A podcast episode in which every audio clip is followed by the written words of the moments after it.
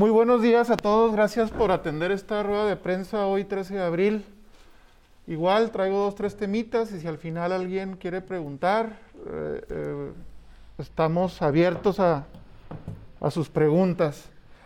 Bueno, el, el, primer tema que traigo el día de hoy, y es por eso que tenemos aquí un invitado, aliado de la Canacintra, y tenemos a la Asociación de Contadores, es acerca de este tema de las citas con el SAT. Eh, graduados o estudiantes graduados agravan más la tardanza de citas en el SAT. Ustedes saben que actualmente para tramitar su título los muchachos, los estudiantes graduados, deben de tener desde antes la firma electrónica. Es un nuevo requerimiento que les están pidiendo.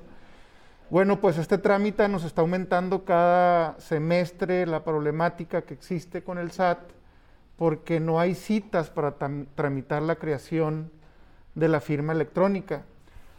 Ahorita eh, lo que nos dicen los contadores es que traemos más o menos rezago de meses, es decir, que si quieres tramitar ahorita una firma electrónica, seguramente tendrás que esperar entre tres y seis meses, si bien te va, antes de que te llegue tu cita para ir a obtener tu firma electrónica. Los estudiantes muchas veces eh, no van a utilizar su firma electrónica, pero sí ocupan un lugar, un espacio a la hora de hacer las citas.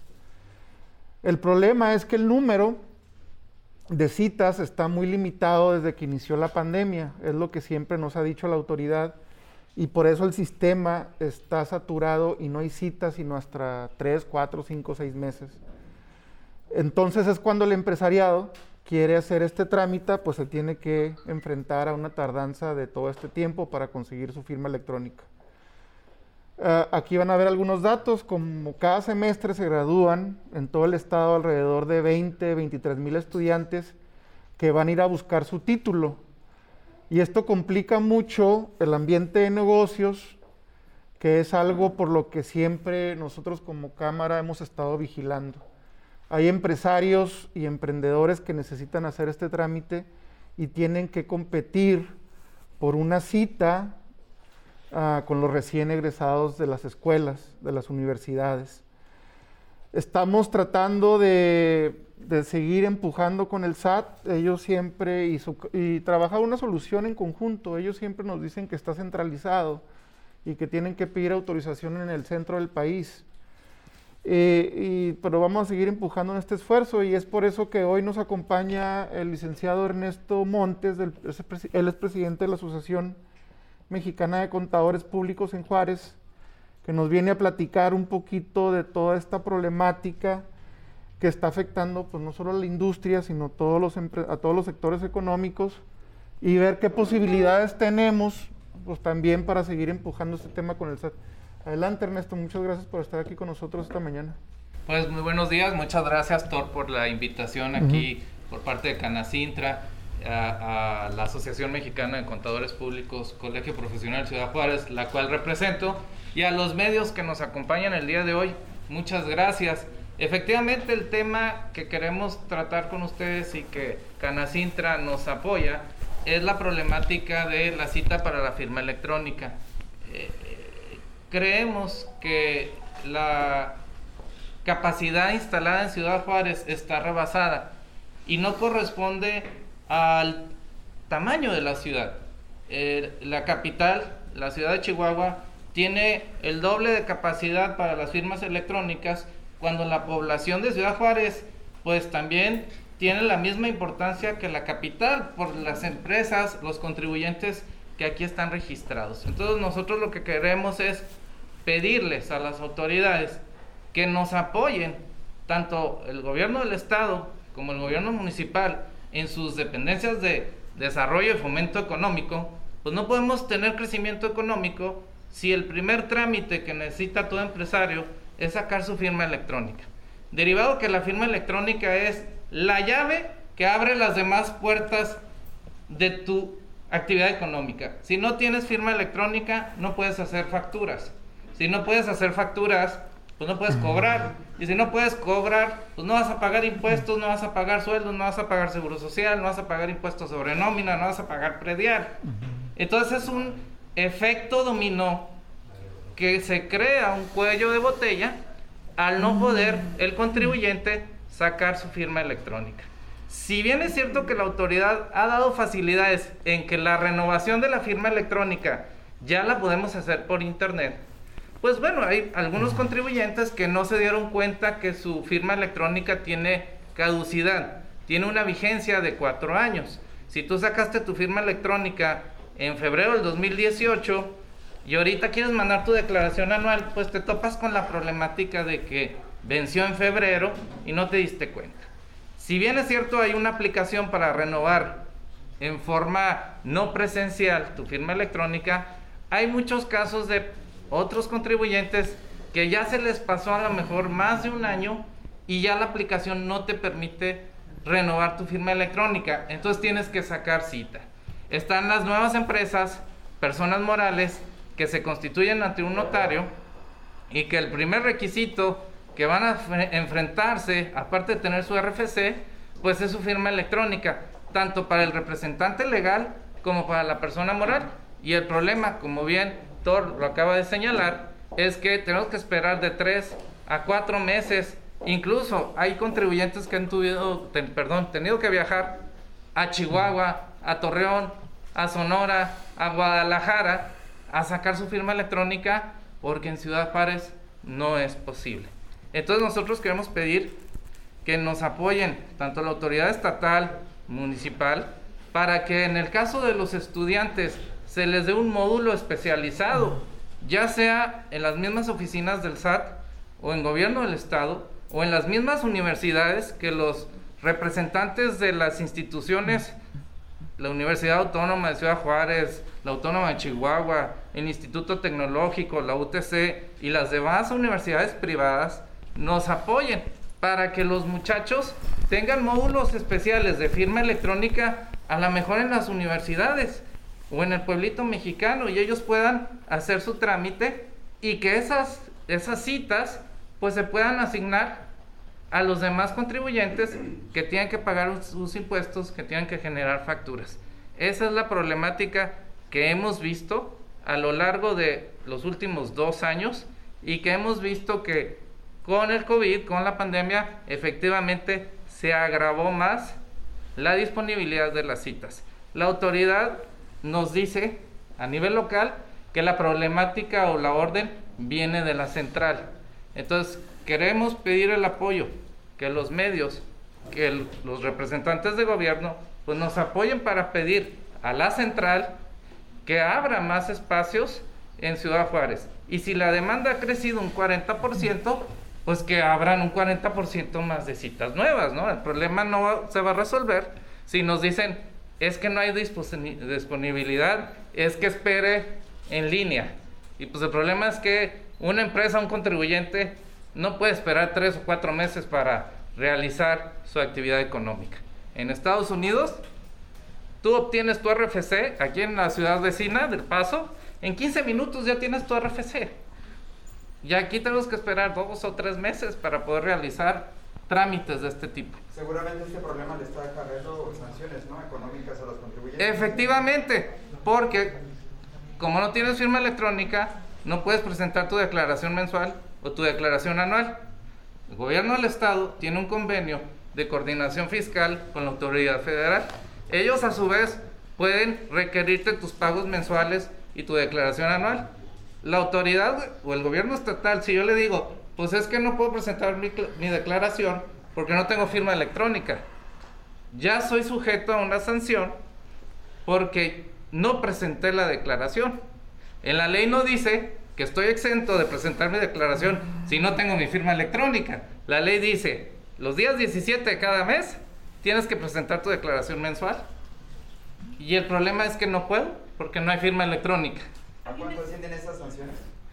Ahorita no te puedo dar el, el monto. Está variado. Pues, es que hay un mínimo y un máximo. 10 mil aproximadamente. 10 mil pesos aproximadamente por cada obligación. por cada obligación no presentar. Ese, ese es el problema. ¿Hay, ¿Hay cifras del número de citas rezagadas? ¿Cuántas se tienen este, pendientes? Lo, lo, que, lo que la autoridad señaló a nivel nacional fue que había un 40% de abandono. O sea, que personas entran a la página del SAT, piden su cita y no se presentan, lo cual se nos hace extraño, porque pues si no hay disponibilidad, pues en qué oportunidad te abandoné.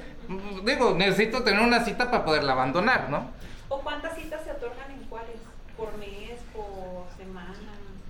Este, no tengo ahorita la cifra, este, Porque sería... dice que en Chihuahua la capacidad es. Sí, ¿Cuáles lo que, lo que se requiere es que para tu firma electrónica se necesita tener máquinas de datos biométricos. Te toman las huellas de las manos, te toman este, tu biometría de, de- del iris, ¿verdad? Entonces tiene que haber ciertas máquinas disponibles. Lo que sí nos han dicho es que en Chihuahua hay el doble de las que hay aquí en Ciudad Juárez. Por lo tanto, pues estamos más rezagados nosotros aquí en la ciudad que, que, en, el- que en la capital. ¿no? Pues debe de haber más aquí, hay más movimiento económico aquí en Juárez. ¿no? Esa ha sido una parte de nuestros planteamientos. Y por parte de la Cámara ha- se ha tratado de tener un acercamiento presente con las autoridades hacendarias en México para plantearle este problema que se está dando, porque pues, realmente si dicen que allá es eh, está centralizado, pues acercar a la autoridad hacendaria para que se le plantee y vean la problemática, porque pues, ciertamente las sanciones son demasiado al- altas. Eh, Es correcto. La intención, nosotros tenemos la figura del síndico a nivel nacional.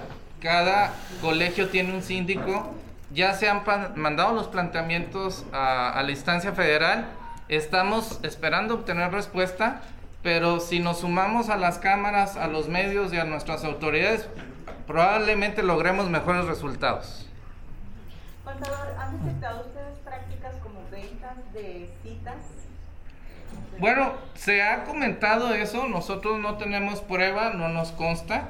Este, eso se ha comentado. Sin embargo, nosotros estamos a que la atención se dé en forma formal, se den prácticas legales en beneficio a toda la comunidad, ¿verdad? Y que la autoridad pues nos dé facilidades y nos ayude y evitar si es que se están dando esas prácticas, pues obviamente que, que no se den, porque así no deben de ser los trámites, ¿no? En una cultura de, de transparencia y de formalidad, pues eso no nos ayuda en nada. De los casos que ustedes han logrado detectar o les han informado, ¿a cuánto han pagado o las No, no, no tengo la cifra, no tengo la cifra, sin embargo hay gente que ha dicho que así ha conseguido una cita, no nos consta, este, pero no estamos a favor de esas prácticas, sino queremos que la autoridad nos dé facilidades. Pero ¿qué pasa si, por ejemplo, hay un gran déficit de empresarios que se están graduando, que están queriendo abrir una pequeña, mediana o gran empresa? Como tú lo acabas de mencionar, pues, si no tienen firma electrónica no pueden facturar, si no pueden facturar no pueden pagar. No pueden hacer nada, Luis. Entonces, eso de alguna manera empuja al nuevo empresariado a caer en esas prácticas. ¿no? Es correcto. Es, Entonces, es- es ¿Cómo correcto. hacer para que esto no suceda? Está la denuncia, pero ¿qué más, qué más pide la, pues en este caso ustedes como representantes de este gremio? Pues es acercarnos aquí como Canacintra, que representa TOR, y a los demás representantes y presidentes de las cámaras y a las autoridades, es que todos indiquemos, manifestemos que no es una problemática de un sector económico, no es, un- no es una problemática nada más de los muchachos, De los o contadores. de los contadores, o de los abogados, es una problemática De todos. de todos. Entonces, sí, a través de este espacio que nos prestan, Canacintra y ustedes que acuden aquí y tener reuniones con las autoridades precisamente para buscar soluciones. La administración local de Ciudad Juárez hace lo que puede. Nos hemos acercado varios contadores y ellos están en la disponibilidad de ayudarnos, pero no está en sus manos el control de las citas, es lo que nos dicen aquí en la administración local. Entonces, tenemos que llevar nuestra voz a otra instancia, ¿no? Para que sea escuchada y buscar soluciones, respuestas. Oye, Thor, habías Sí. comentado la vez pasada cuando lo del problema este de las declaraciones que estaba saturado el sistema.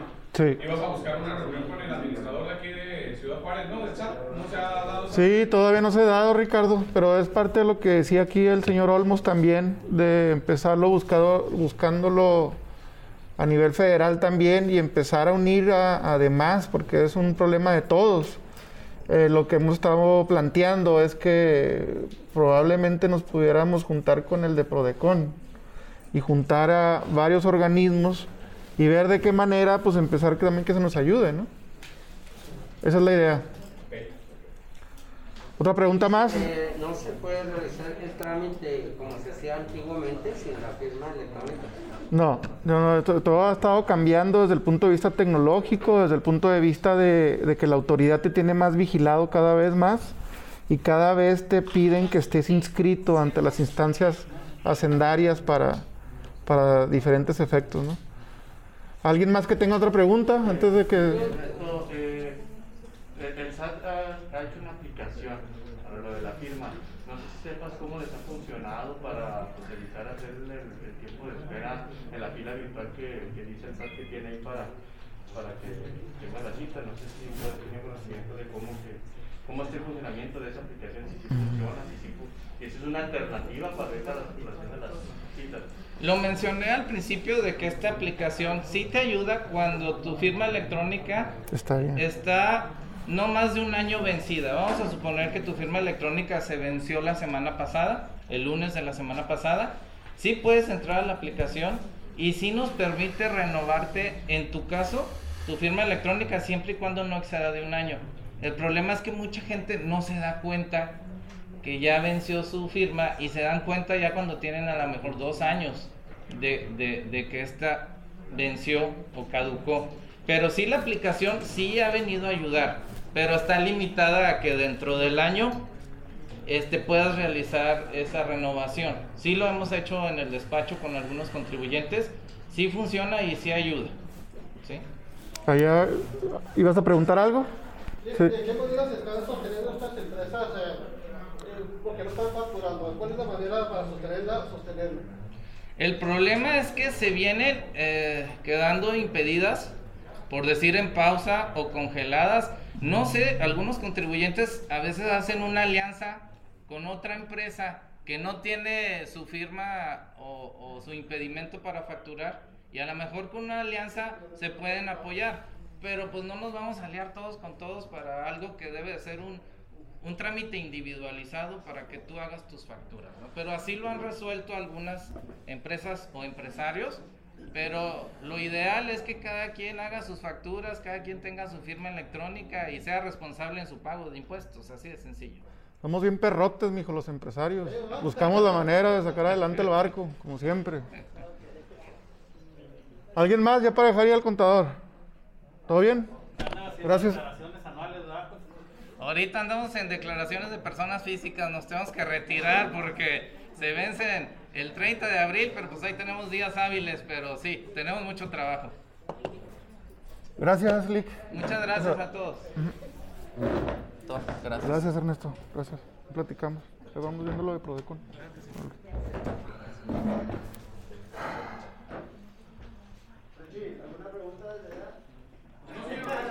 Richie. Bueno, traigo otro tema con ustedes, es el, la cuestión económica, que, ustedes saben, pues cada vez es más difícil. Eh,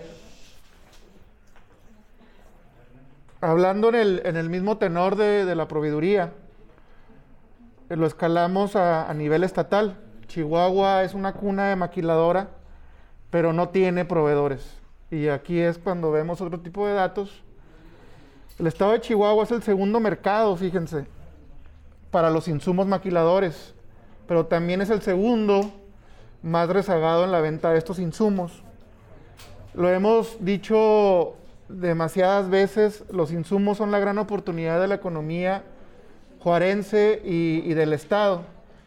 Les habíamos estado presentando lo que es la proveeduría en Juárez, ahora ampliamos este análisis al ámbito estatal.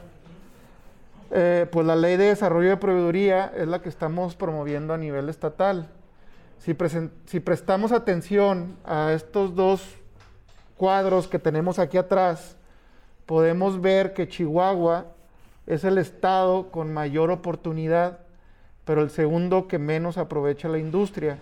Y ahí están, en la primera tablita, cuáles son los estados que más aprovechan el mercado que representa la maquiladora y ahí está Chihuahua en el segundo lugar con los insumos totales consumidos o que se consumen. Y luego también el porcentaje de insumos locales consumidos, también estamos en el lugar 16. Los, los que le venden más a la industria extranjera es la Ciudad de México, el Estado de Veracruz, el Estado de México, Puebla, etcétera, etcétera. O sea que la maquiladora de Chihuahua es la segunda que más insumos utiliza, pero la segunda que menos compra a las empresas locales o a las empresas mexicanas o a las empresas regionales.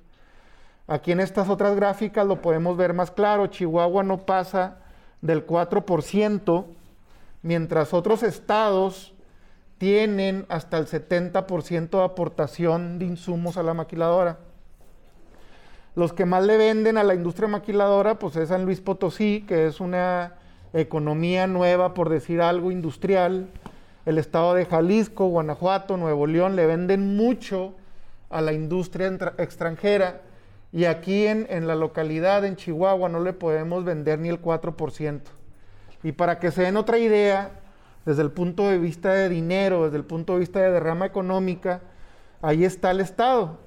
Los insumos importados por la industria son de alrededor de 912.301 millones de pesos, mientras los insumos comprados apenas llegan a 32.618 millones y en el Estado el presupuesto son 74.225 mil millones de pesos. Ahí se ve la gran diferencia desde el punto de vista económico la oportunidad que es y por eso vemos que es una gran oportunidad para que más economía se quede aquí en la localidad, aquí en el estado. Nosotros eh, seguimos empujando en ese sentido. Eh, tenemos que seguir eh, que sea una estrategia más contundente para el Estado, para que la adopten, para jalar la compra de todos estos insumos.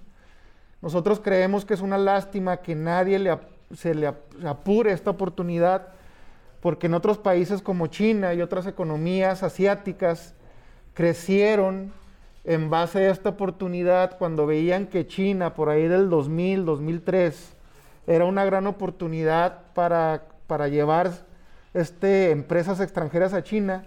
Rápido lo vio China y empezó a detonar ese tipo de economía, pero sí necesitamos mucho de la ayuda del gobierno. A base de esa oportunidad abatieron la pobreza y la debilidad de su economía.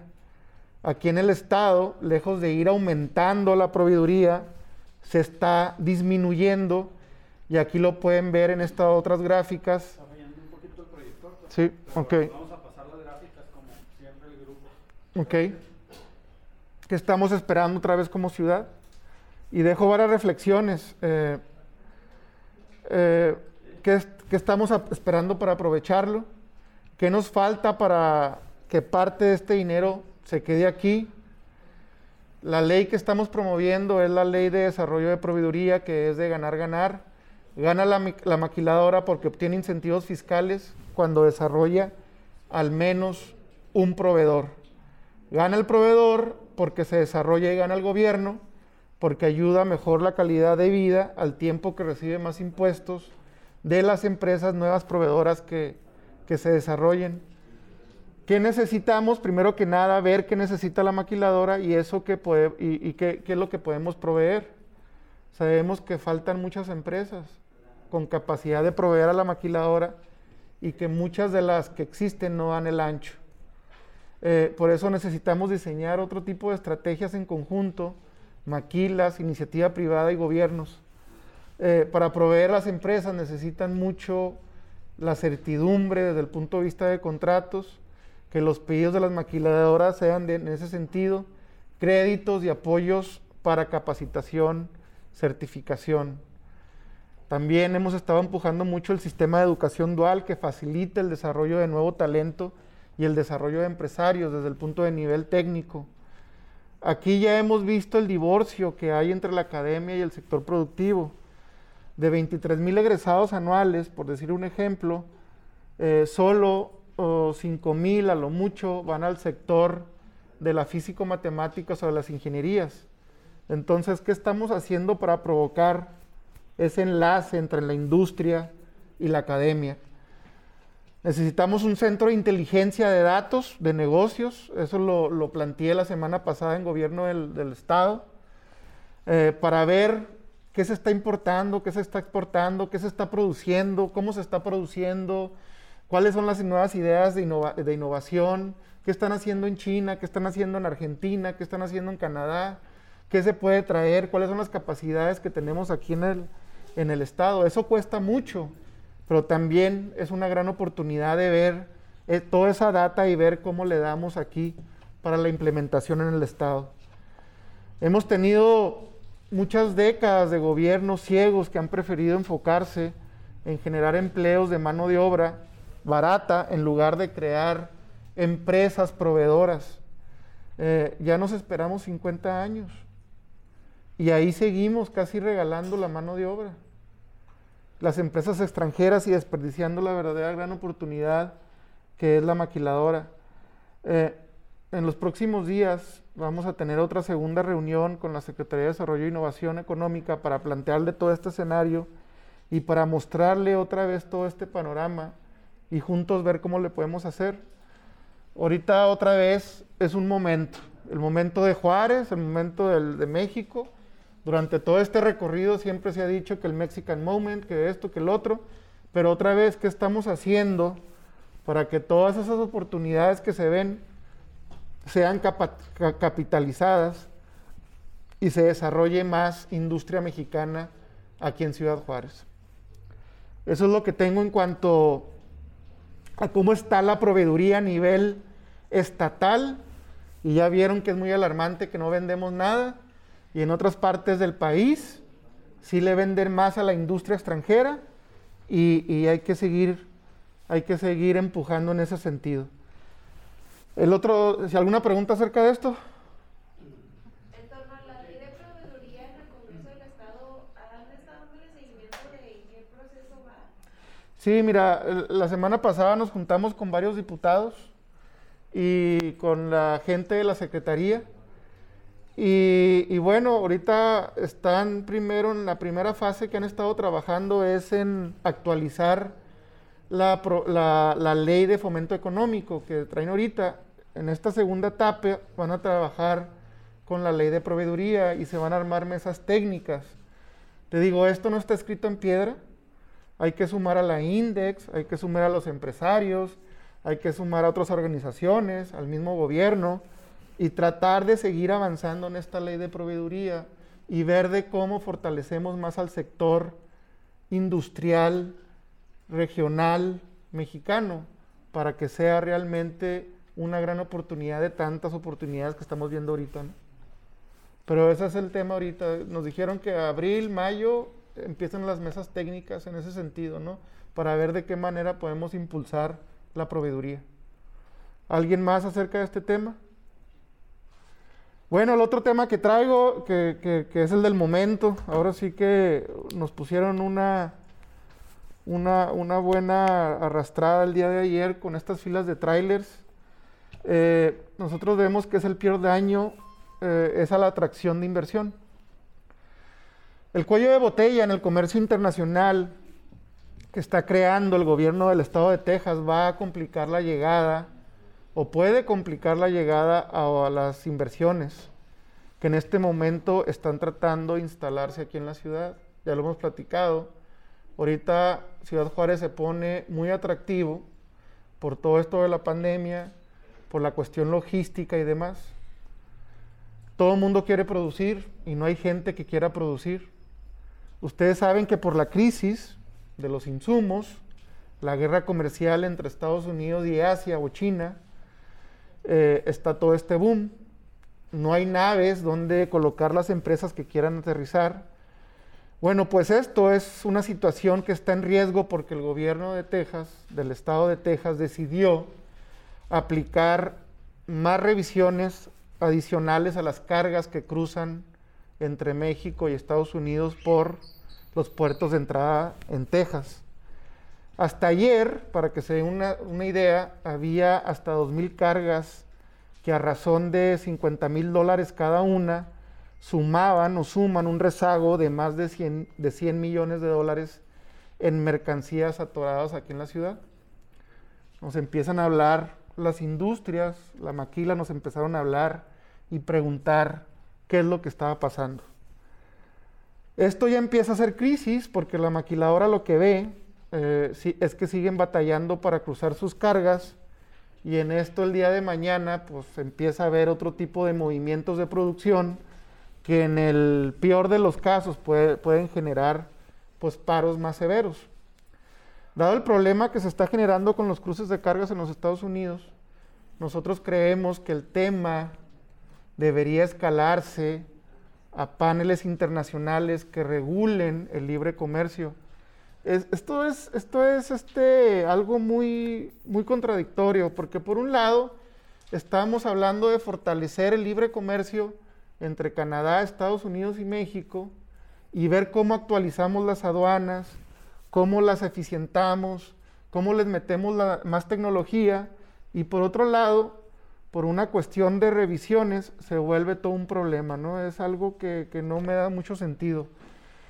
Creemos que tiene mucha lógica mostrar que la decisión de, un gobernante está deteniendo el flujo comercial entre ambos países, países y, debe, y debe ser abordado de esta forma por el gobierno mexicano. Estamos viendo cuáles son los medios para hacer este planteamiento como una posible solución al conflicto provocado por el gobierno de Texas. Este bloqueo, lo, que, lo único que muestra o lo que vemos que muestra es una frontera problemática a pesar de ya todos los problemas que tenemos de inseguridad. Y es una forma de evitar que la inversión salga de Texas y también de evitar que otras plantas que no son extranjeras, que no son americanas, como de China, se instalen en México y prefieran irse directo a territorio estadounidense. estadounidense. Si recordamos un poquito que la política del expresidente republicano Donald Trump siempre fue provocar que la industria no saliera de Estados Unidos y que la maquiladora regresara a producir en Estados Unidos. Otra acción que como Cámara vamos a tomar es eh, la de enviar una carta directamente a la oficina del gobernador para que desista de estas revisiones por todo lo que está implicando. Por un lado, las maquiladoras están batallando, pero por otro lado, también otras empresas que exportan ya empiezan a batallar con sus productos. Esta situación también nos, nos está demostrando que nos falta infraestructura adecuada, ya que con cualquier cierre de aduanas se congestionan las calles que dan a los puentes y nos generan un caos. Es una oportunidad también para detonar el polo logístico que tanto hemos hablado para el área de Santa Teresa, que ya entras a otro estado, estamos en una, en una locación privilegiada donde podemos entrar por Texas o podemos entrar por, por, este, por Nuevo México, pero no lo hemos detonado. Y también hablamos del aeropuerto, que es una oportunidad de poder tener otro tipo de aeropuerto que puedan volar este, aviones en lugar de usar la vía terrestre, ¿no? Eh, y aquí, aquí quiero hacer una pausa eh, eh, y quiero aprovechar este espacio para hacer una convocatoria a cada una de las personas y a cada una de las empresas que estén, que se están viendo afectadas por esta restricción del gobierno tejano. Esta dirección que ustedes ven aquí atrás, si me la pueden poner a ver si nos funciona. Eh, que están viendo en la pantalla es la dirección de la oficina del gobernador Greg Abbott. Y la invitación es que cada persona afectada por esta determinación que bloquea las cargas le mande un correo a la oficina, una carta sobre cómo nos está afectando de su decisión. ¿No está funcionando ahí la...? También se los vamos a mandar si es que no funciona. Lo vemos como una decisión política de gran impacto económico que, nos tiene que no tiene sustento alguno y solamente es una especie de berrinche político, un chantaje político, desde el punto de vista político, ¿cómo se ve? Eh, ellos, los gobernantes, los políticos, en este caso los gobernantes en Estados Unidos pueden pelear de la manera que quieran o pueden hacer lo que quieran, siempre y cuando pues, no se afecte a terceros. Como Cámara vamos a buscar a todas las compañías tejanas también que asisten, que, se sienten en, que están asentadas en Juárez para pedirles que hagan lo mismo, que escriban una carta y se la manden al gobernador Abbott. En primera instancia necesitamos externarle a- al gobierno tejano el daño que se está ocasionando como ciudad, como, economía, como personas. Nosotros ya estamos preparando un documento en el que le mostramos al gobierno de Texas cómo este golpe que le está dando el comercio exterior les afecta enormemente a miles de personas y a miles de empresas. Entendemos que, que tiene que haber revisiones, pero ¿cuál es la estrategia? Adelante, Iris, perdón, ahorita no. ¿Sabes si hay empresas sancionadas ya este, ahorita por no mandar sus cargas o por no poderlas cruzar? No, no tenemos información todavía de empresas. Ahorita pues empiezan a, a haber un- una serie de movimientos. Ustedes saben que ayer estaba bloqueada la, la- la aduana, se desbloqueó.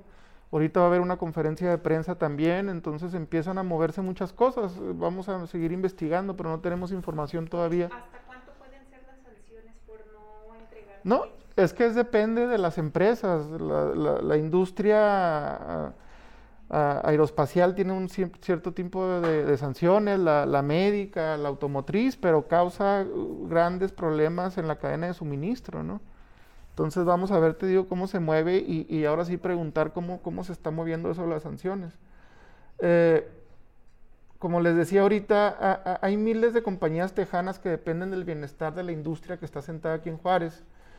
Eh, hay un estudio de la Reserva Federal de Dallas en El Paso que dice que por cada 10 empleos que se generan en Juárez, El Paso gana dos puestos laborales. Solo Chihuahua, para que se den una ide- una idea, más de 60 mil millones de dólares son por Texas.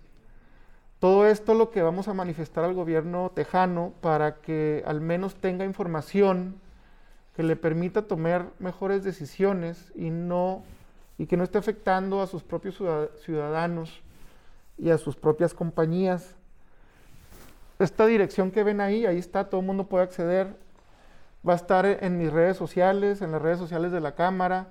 Y también vamos a estar invitando a otras cámaras a que publiquen de manera que todo mundo le externe algo al gobierno tejano.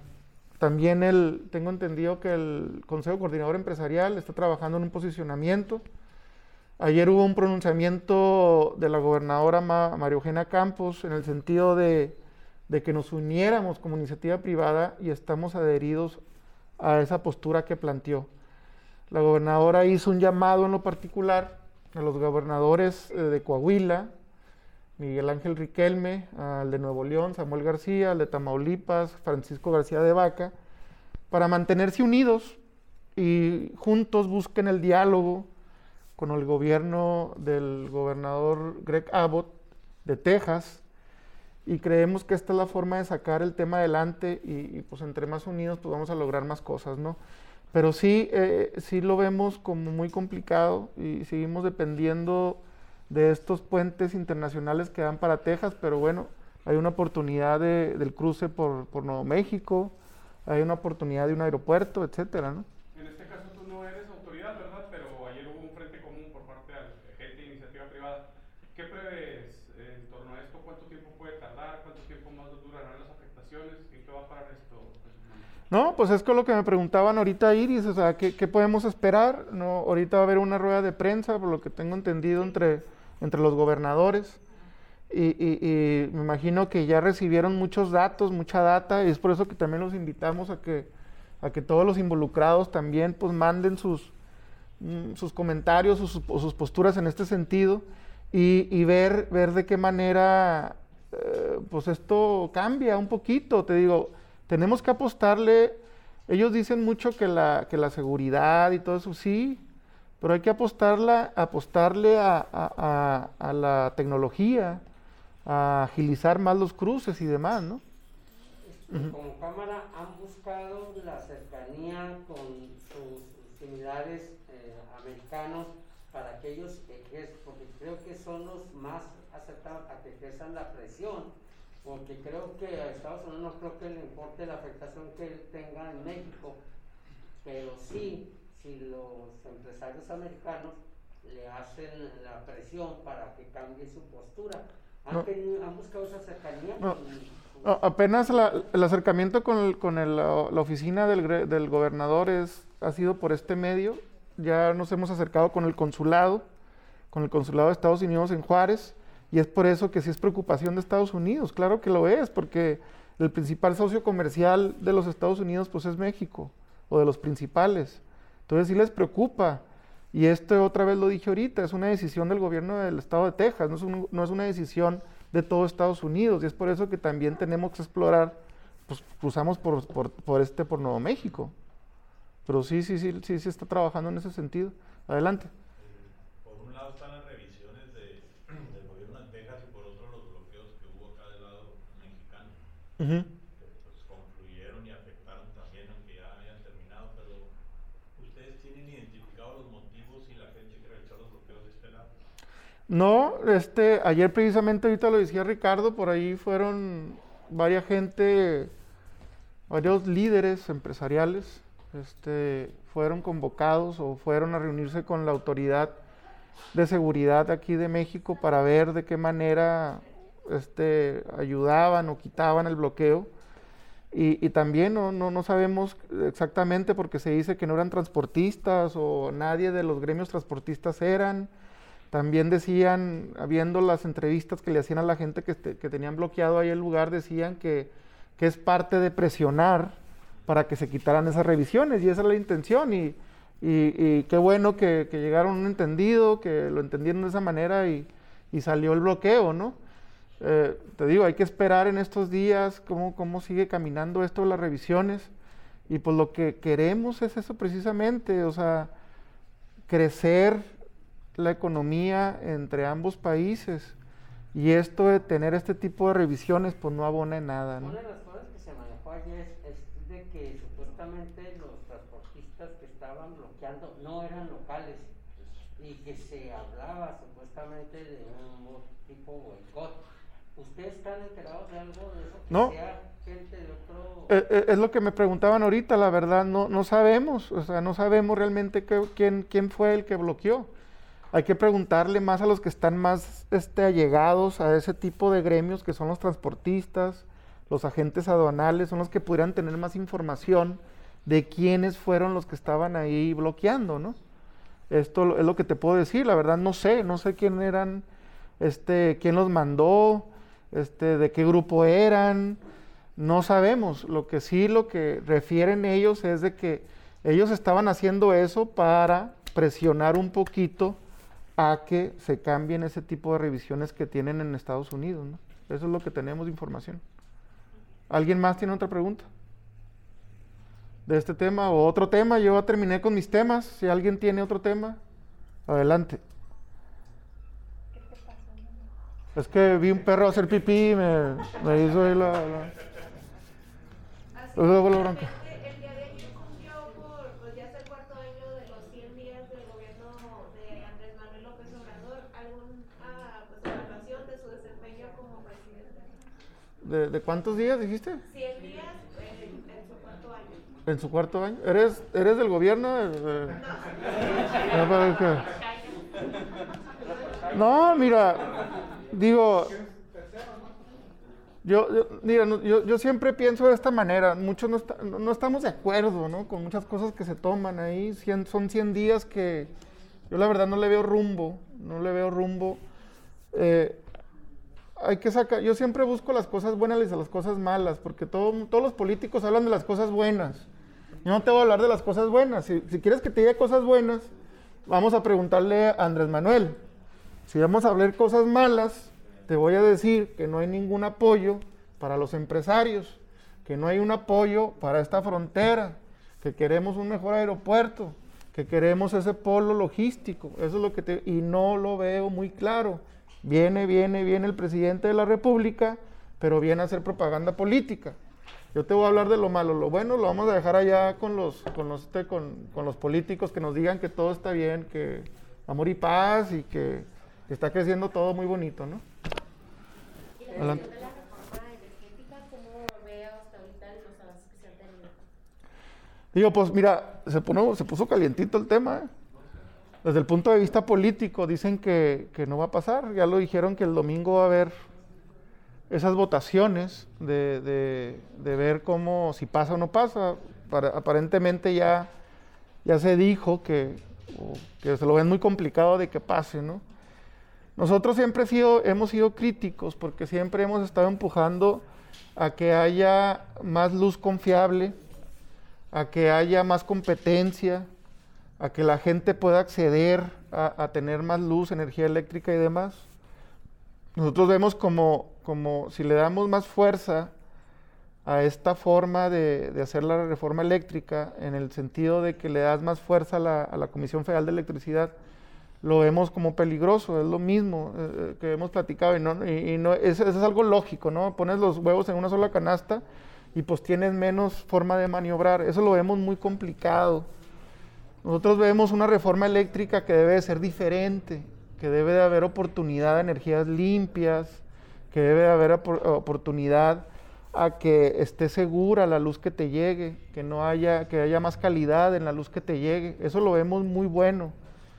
Este, y claro, debe haber candados, claro, debe haber, debe de haber este eh, más este, garantías para que se quede más en, en México y que no nomás los inversionistas vengan y se lleven lo que se tengan que llevar. Eh, Pero se tiene que trabajar en ese momento, no decir que ya todo lo que está ya está mal. Y, bueno, todos los, todo es la CFE lo que va a hacer. Ya, ya está comprobado que la CFE no tiene la capacidad.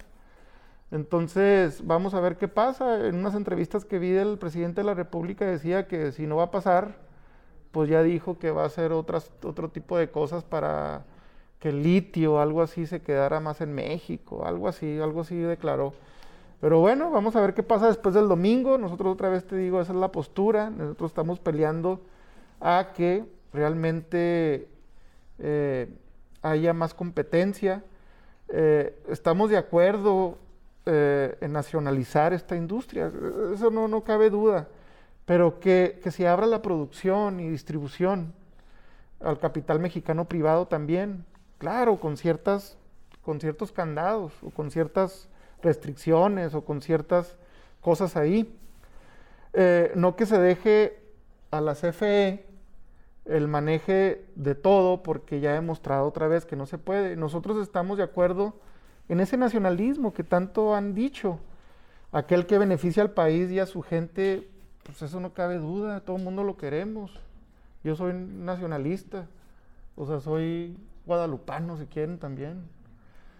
Pero también, si vamos a eso, pues ¿por qué no, por qué no nacionalizamos la proveeduría? ¿Por qué dejamos que vengan empresas extranjeras y que traigan a sus proveedores de fuera? Porque nosotros los mexicanos no podemos. ¿Y por qué no los apoyamos? Yo, yo comparto ese nacionalismo. Y es lo que puedo decir. Adelante.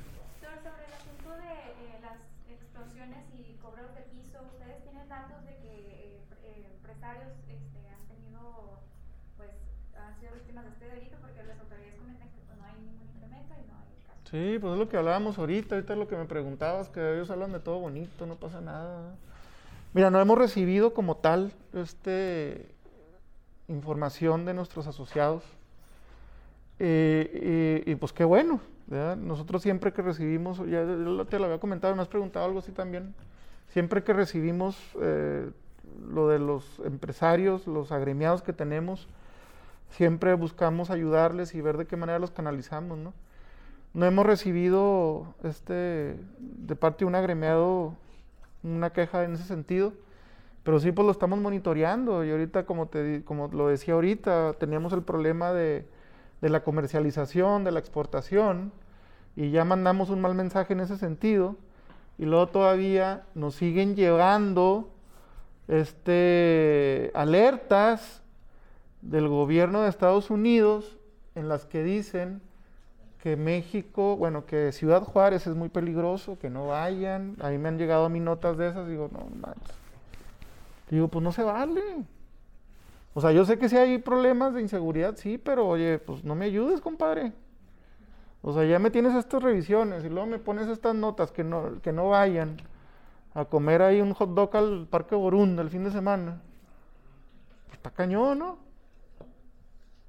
O hay que seguir exigiendo y hay que seguirle pidiendo a todos los empresarios que se acerquen si tienen un problema de, de extorsión y demás, ¿no? Para poder ayudarlos y seguir nosotros trabajando con la, con la, con la autoridad de seguridad. Sí. Comentando precisamente lo que decía de que el gobierno dice que todo está bien y precisamente Maru Campos ha tomado unas decisiones como el abrirle la puerta a personajes americanos para que vengan y participen en investigaciones todo eso. Eso no contraviene la cuestión de la soberanía nacional y que Estados Unidos eh, tenga esa actitud de que pues, me estás requiriendo apoyo, este, yo estoy actuando de santo, o sea, siento que es como una traición. Por un lado viene de participación y por otro lado Hay que- gobernador. Hay que, dejarse, hay que dejarse ayudar, señor Olmos. No sea tan soberbio, maestro. Este, si, si nos pueden ayudar a mejorar las condiciones de seguridad, adelante, lo apoyamos totalmente de acuerdo. La cuestión de soberanía, la, la cuestión de divisionismo, la cuestión de que un río nos divide y que nos piden cosas para pasar, eso ya quedó en el pasado. No debería ser la vida así de esa manera. Eso, los que dividen, los que matan, los que roban, los que venden, eh, esos son los que están haciendo eso. No, ahora me llamo tal y ahora me llamo tal. No, hay que buscar la manera de cómo trabajar en conjunto y hay que buscar la manera cómo nos apoyamos. Y hay que buscar, si traemos un problema de seguridad, cómo nos a- entrena nuestra gente, cómo nos comparten tecnología, cómo intercambiamos información. Hay que verlo de esa manera, hombre. ¿Para qué le buscamos? No es eh, contraproducente porque digo, primero vienen y ofrecen apoyo y luego se toma esta determinación por parte del gobernador de Texas, Sí. que es un vecino Pues- que perjudica a ambas estadounidenses como Sí, pues entiendo tu postura, pero pues hay que ver de qué manera trabajamos en conjunto, hombre. Gracias, si no tienen más comentarios.